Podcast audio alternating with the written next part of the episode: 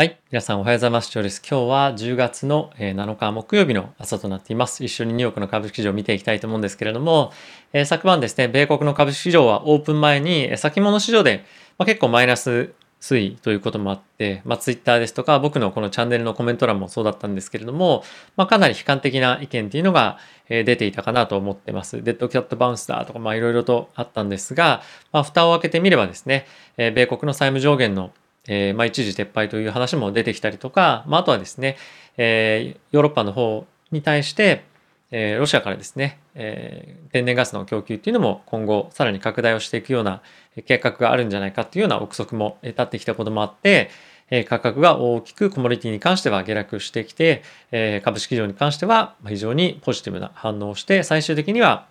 えー、メジャーな指数はポジティブで引けたということがありましたと。で、えこれに関しては結構その株式市場単体で結構動いてたっていうのはやっぱりあるかなと思っていて、え昨日為替だったりとか金利のマーケットに関しては、まあ、全く動いてないですよっていうのはないんですが、まあ、動きの幅っていうのはかなり小さかったんですよね。なので結構、え株式市場単体でいろいろと動いてるなというようなあの少しあたふたしてるようなマーケットに、え今なっているかなと思います。で、マーケット全体としては、まあ、2日連続での上昇というところもありますし、やっぱりですね、債務上限の話に少し一旦終止符がついたりとか、あとはコモディティの上昇に一服感が出たりとかっていうところもあって、短期的には少し安心感っていうのもあるかなと思うんですが、やはりまずは金曜日の雇用統計を見てからの判断かなと思ってます。まあ状況としては変わってないと思うんですよね。あの、コモディティの価格が一旦落ち着いたっていうのは、まあいいと思うんですけれども、まあ、債務上限の話なんかに関しては、もともとそんなに大きく問題視している投資家っていうのは、まあいないと思いますので、まあ、我々が本当に今後気にしていかなければいけないのは、まあ、もっともっと先の、まあ、コロナの状況だったりとか、あとは中国でま追加的に他にどっかデフォルトするところが出てこないかどうかだったりとか、まあ、そういったあのもっともっと大きな問題かなと思っています。まあ、あとはですね、えー、原油価格のえ高騰が今後も継続的に続くのかですとか、あとは天然ガスもそうなんですが、物価の上昇が最終的に本当に高止まりをするのかどうか、このあたりが注目ポイントかと思います。で、先物価格一旦落ち着きましたけれども、今後本当に供給の天然ガスの供給がさらに高まるのかっていうところもやっぱり上あの非常に重要なポイントだと思いますし、あとはですね、OPEC だったりとか OPEC プラスの方から、原油のですね、まあ、増産の話とかっていうのも今後出てくれば、まあ、一つ安心感はさらに高まるかと思うんですが、まあ、状況としてはそんなにセンチメントは今改善したと思うんですけども、大きく変わってはいないので、えー、まあ、同じような状況が継続。まあ、レンジですよね。今、言ってみればレンジ相場が続いてるだけなので、あの、まあ、そのような状況かと思っております。ちょっと一旦ですね、まずは、えっと、指数の方から見ていきたいと思うんですけれども、え米国のですね、株式市場ダウはプラスの0.3%、S&P がプラスの0.41%、ナスタックがプラスの0.47%、ラッセル2000がマイナスの0.6%という推移となっていました。米国の10年債の金利なんですけれども、えー、10.52というところではまあほぼ変わらずですね。はいまあ、少し気になるのが、え、ラッセル2000が今下がっているような状況ではあるんですけれども、これやはりマーケットとして少しまだ警戒感を持っていて、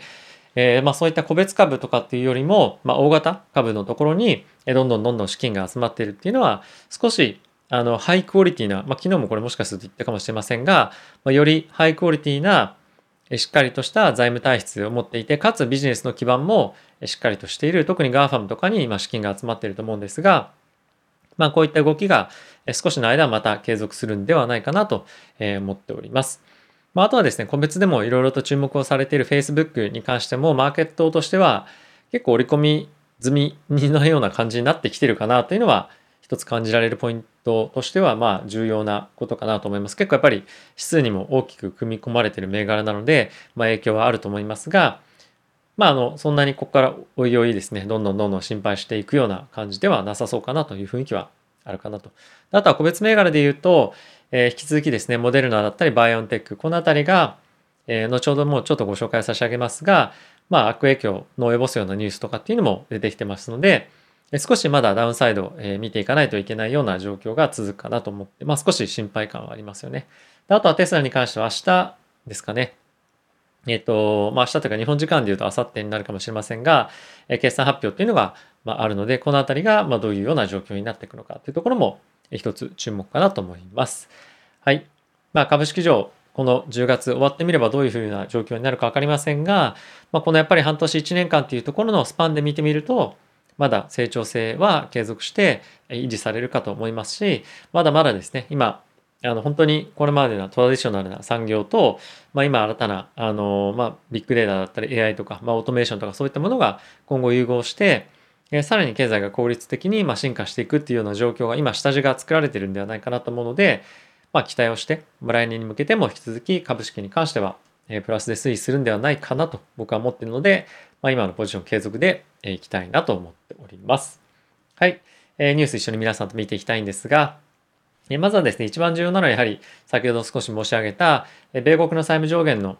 えー、まあ、一時的ではありますけれども、まあ、上限撤廃というところを、えー、まあ、上げたいかなと思ってます。まあ、これ一応12月までというところで、12月にまたこのような議論があるかと思うんですけれども、ここでさらにごたごたごたと揉めるようであれば、バイデン大統領の支持率だったりとかにもかなり強く影響してくる可能性もあるので、今後はですね、今民主党が準備をしている、まあ、いろんな経済政策ありますけれども、この辺の、まあ、縮小もやはりもうやむを得ないかなというところかと思います。まあ、そうなってくると、それがじゃあ、アメリカの経済のインパクトどれぐらいあるんだっていうような話になってくると思うので、まあ、そのあたりは少し気になるポイントかなと思っております。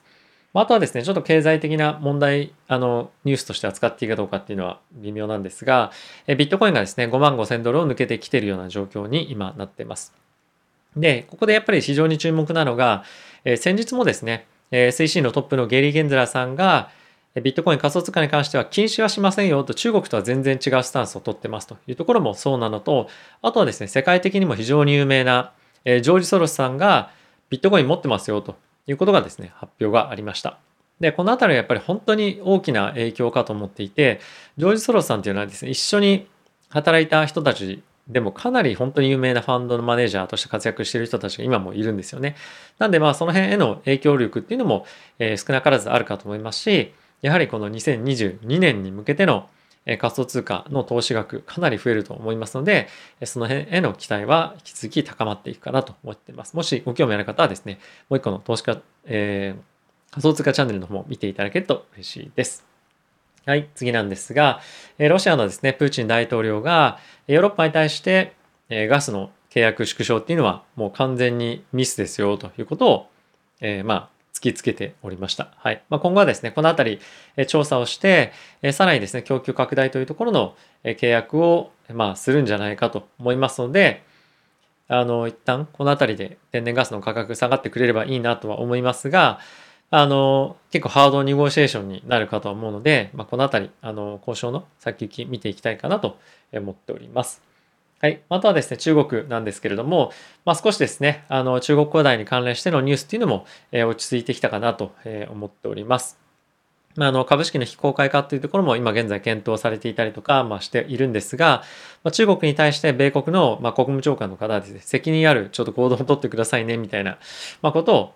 えコメントとしても、え出ていました。まあ、これはあの、ドルベースでの債券の発行っていうのもしてるので、まあ、このあたりの対応もしっかりしてくださいねということかと思うんですが、まあ、あの、一旦ちょっと落着というところはあるんですが、まあ、追加的に今後ボンボンボンボン他の、えー、ところもですね、デフォルトなんていうところが、まあ、出てくるとまた少しセンチメント冷える可能性もあるので、まあ、完全に楽観視という状況ではないにせよ、まあ、やはり、まあ、この中国恒大規模のえところが、まあ、潰れる、潰れないとかっていうふうになっても、そんな影響はなさそうだなというところが、まあ、今回のごたごたを通じてですね、まあ、理解できたかなと思いますので、えー、まあ一つ、あのー、まあ、このあたりが収束して、前向きに、えー、取引に向かっていける状況かなと思っております。はい、次なんですけれども、先ほどモデルナ株式非常に下落してます。昨日9%ぐらいですかね、上昇していたんですが、まあ、その、えまあ、原因として、スウェーデンで若年層へのモデルナのワクチンの接種を停止をするということが発表されていました。で、まあ、デンマークでもですね、18歳以下の若年層に対してモデルナワクチンを接種停止というのが発表ありました。で、これは、えっと、まあ、呼吸器系ですかね、まあ、心筋炎ですとか、心膜炎、そういったところに対しての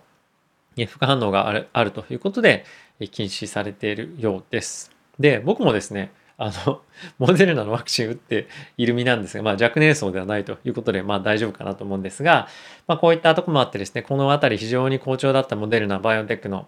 えー、株がですね、もう結構上、えー、のトップからだいたい25%ぐらいあの下落してきてしまっているんですが、まあ、さらにあの悪影響の出るニュースっていうのが今後出てくる可能性もありますので、このあたりは継続して見ていきたいかなと思っております。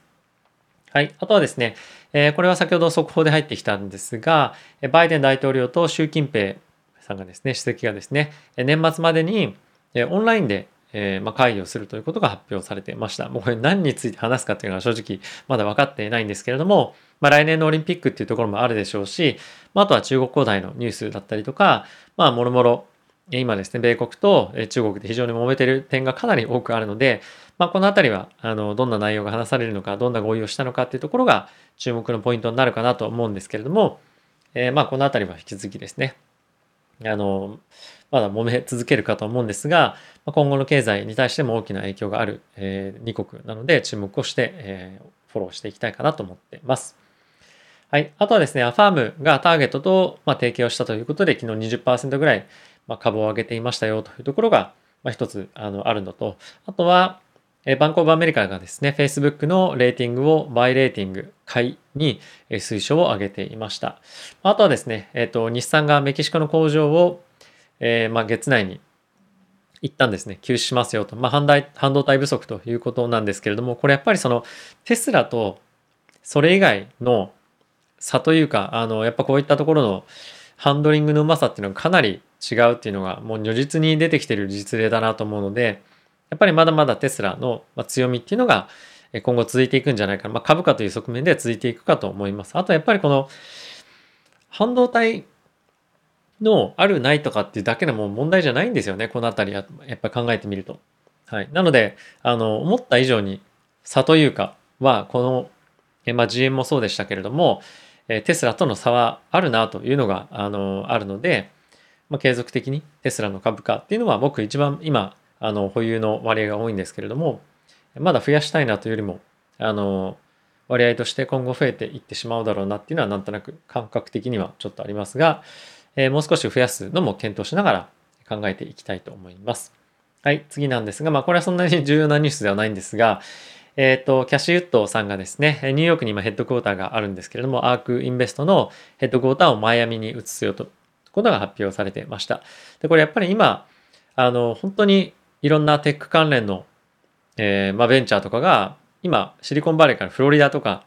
に移ってるんですよね。やっぱりブロックチェーンに関しても今フロリダっていうのがかなり熱くて、まあ、このトレンドをしっかりと取りに行くような、えー、まあ、移動かなと思うんですが、まあ、このフロリダに関してはやっぱりビットコインだったり仮想通貨に関してもフレンドリーな街だと思うので、まあ、今後もっともっと、まあ、このあたりの情報の発信も強くなってくるかと思いますので、え期待をしていきたいと思います。はい。ということで、えー、皆さんは昨日どうされましたでしょうか？僕はですね、ちょっとツイッターでもつぶやいたんですが、もう9時ぐらいには寝て 寝てしまったんで、あの、結局何もやってないんですし、まあ、今後もそんな短期的には動くつもりもありません。えー、株式上は継続的に、えー、どんどんどんどん入金のたびに、え、積み増しをしていこうかなと思ってはいるんですが、まずはもう何度も言う通り、え、米国の、まずは、何ですか？雇用統計ですね。金曜日注目していきたいのと、あとはやっぱり今、ラッセル2000から大型銘柄に資金が移ってるっていうのもあるんですが、やっぱりマーケット本当にクオリティが高いアセットに今資金を移すということが起こってるので、このあたりは、あの、まあ僕自身も今後継続して資金を入れていく中で、やっぱりまあそういったところに短期で僕はもう取引するのはやめようっていうふうに思っているので、まあそういったハイクオリティアセット、会社に対して資金を入れていくというのを継続的に、えー、どんな時でもやっていこうかなと思っております。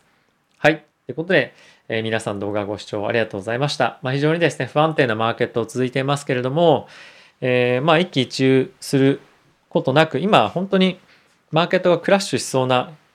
状況なのかどうか、今の起こっているニュースがノイズなのか、もしくは本当に注意するべきニュースなのか、そのあたりを、まあ、常に、えー、常にですけども、見極めながら考えながら、市場に向き合っていければなと思っております。はい。ということで、皆さん今日も動画ご視聴ありがとうございました。また次回の動画でお会いしましょう。さよなら。